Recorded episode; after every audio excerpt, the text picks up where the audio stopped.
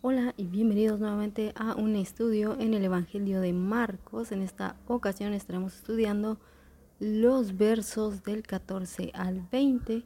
Te dice así. Después que Juan fue encarcelado, Jesús vino a Galilea predicando el Evangelio del reino de Dios, diciendo, el tiempo se ha cumplido y el reino de Dios se ha acercado. Arrepentíos y creed en el Evangelio. Andando junto al mar de Galilea, vio a Simón y a Andrés su hermano, que echaban la red en el mar porque eran pescadores. Y les dijo Jesús, Venid en pos de mí y haré que seáis pescadores de hombres. Y dejando luego sus redes, le siguieron. Pasando de ahí un poco más adelante, vio a Jacobo, hijo de Zebedeo, y a Juan su hermano. También ellos en la barca, que remendaban las redes y luego los llamó y dejando a su padre Zebedeo en la barca con los jornaleros le siguieron.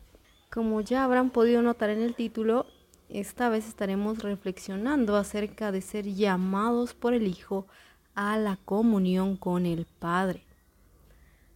En esta sección de Marcos vemos dos escenas. La primera escena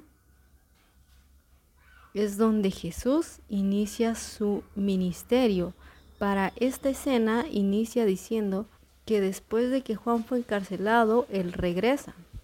La segunda escena es cuando Jesús llama a sus primeros discípulos. La primera escena nos muestra un reto que todos debemos afrontar y es romper el paradigma. Somos llamados por el Hijo a la comunión con el Padre, rompiendo el paradigma. Aquí observamos que pasan dos cosas. Uno, Juan el Bautista ha sido encarcelado y dos, Jesús vuelve con un mensaje esperanzador. La gran mayoría de las religiones, a excepción del cristianismo, promovía y continúa promoviendo un Dios lejano. Sin embargo, el Señor está proclamando la buena noticia del reino de Dios, la maravillosa noticia que es que el reino de Dios se ha acercado. Esta frase sin duda causó impacto en la sociedad, pues recuerden que ni los sacerdotes del templo podían entrar al lugar santísimo, ni aun ellos podían decir que estaban cerca de Dios, pero ahora Jesús viene y comienza a romper con el pensamiento. A la vez, también desecha el pensamiento de que Dios no se relaciona directamente con la humanidad. Él mismo, en forma de hombre, estaba entre ellos lo lejano se acercó y buscó que le siguieran. Él está proveyendo la oportunidad de ser libres de la culpabilidad de nuestros pecados y lo único que necesitamos hacer es creer en Él. En relación al arrepentimiento, los judíos, al igual que otras culturas de su época, realizaban sacrificios para ser perdonados y prometían alejarse de ese pecado. Ellos creían que por nacer en una familia judía automáticamente agradaban a Dios. Tanto Juan el Bautista como Jesús les mostraban que esto no era así, sino que les era necesario arrepentirse genuinamente. Es por esta razón que Juan los bautizaba, dado que esto era lo que hacían los pueblos no judíos al convertirse y aceptar al Dios único. Como señal de su nueva vida, ahora en la religión judía se bautizaban.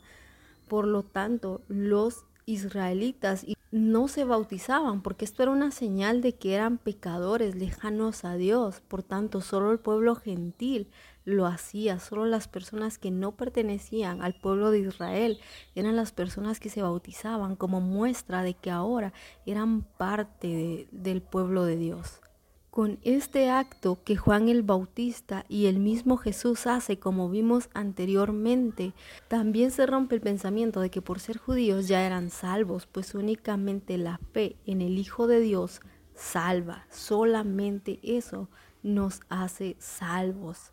Jesús mismo da el ejemplo. Es por eso que Él dice, es necesario que este bautismo suceda, porque es necesario que el pueblo vea que si yo, siendo Jesús, siendo Dios en la tierra, me voy a bautizar, cuánto más ellos no lo van a hacer como señal de que ahora se arrepienten de sus pecados y me aceptan como su Salvador. Entonces rompemos el paradigma aquí de un Dios lejano, es todo lo contrario, Dios se ha acercado y lo único que espera es que nosotros dejemos que Él se nos acerque. Lo segundo que podemos ver es que Él nos está buscando.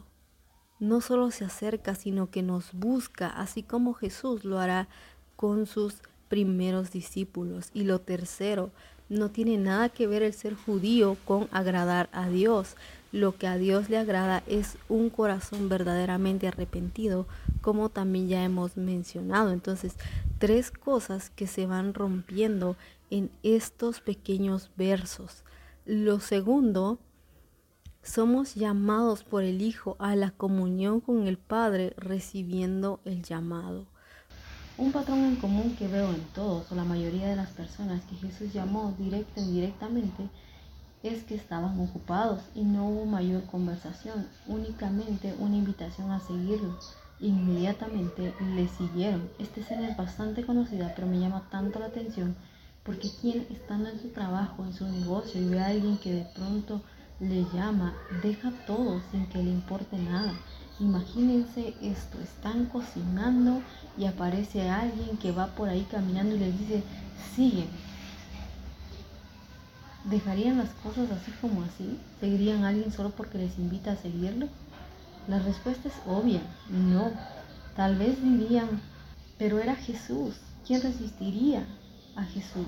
Y la respuesta será la misma. Muchos. Muchos dijeron que no. El joven rico, por ejemplo. Los reyes malos de Israel, por ejemplo. Nosotros cuando nos piden que hagamos algo en la iglesia o cuando algún predicador nos invita a compartir el Evangelio con alguien o cuando nos hacen la invitación a aceptar a Cristo, usamos pretextos como no puedo, no tengo tiempo, estoy ocupado, primero quiero terminar mis estudios, dejar de trabajar, etcétera, etcétera. Así nos llenamos de excusas para no hacer las cosas. Muchos deseaban ver al Mesías, pero pocos estaban dispuestos a seguirlo y menos a servirlo. Estos hombres, en cambio, eran hombres sencillos y muy trabajadores. Hay algo más en lo que deseo hacer énfasis y tiene que ver con el texto de Amós 7:14. En este texto se nos habla de un hombre que es llamado a ser profeta. Estaba cuidando bueyes.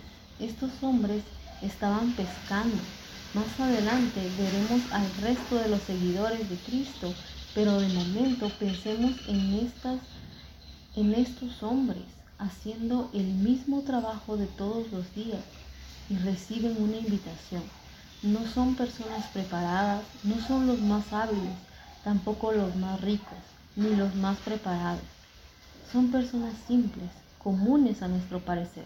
Pero Jesús ve en ellos a sus futuros amigos, mensajeros, siervos, instrumentos útiles para su obra. Más allá de eso, vio a quienes estarían dispuestos a sufrir por su causa, es decir, vio en ellos fe, confianza y lealtad, aunque no perfección.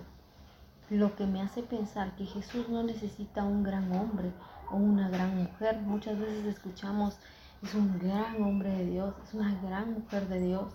Y lo que no nos damos cuenta es que es un gran Dios el que está usando a una mujer o a un hombre simple, sencillo, común. Finalmente, para aceptar el reto de recibir el llamado, es necesario tener fe para creer en el Hijo de Dios. Confiar en que pase lo que pase estará con nosotros y lealtad para no dejarnos enredar por una propuesta de vida aparentemente más fácil. Jesús llamó a estos hombres para que lo conocieran y a la vez conocieran al Padre. En Juan 14:9 Jesús afirma que quien lo ha visto también ha visto al Padre.